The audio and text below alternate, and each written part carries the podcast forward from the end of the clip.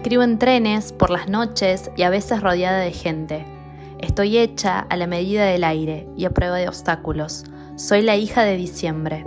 Respiro tinta y mi bitácora arde. Soy un ave fénix los domingos por la tarde. Me leíste en mis notas al margen y ahora quiero saber, ¿de qué están hechos tus sueños? Los míos, de palabras y pasajes.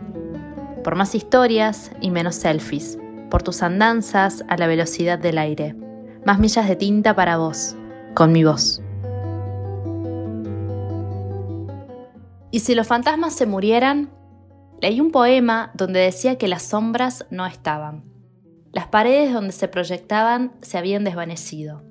Mis ojos se clavaron en el vacío de la hoja, sin poesía, y quise saber. ¿Y si los fantasmas murieran? ¿Acaso no están hechos de lo mismo que las sombras? ¿Y si los fantasmas murieran, los miedos quedarían al desnudo y nuestra cara sería de vergüenza? Si los fantasmas murieran, tendríamos que mirar la cuenta regresiva de lo que no nos gusta y amigarnos con ello. No lo sé.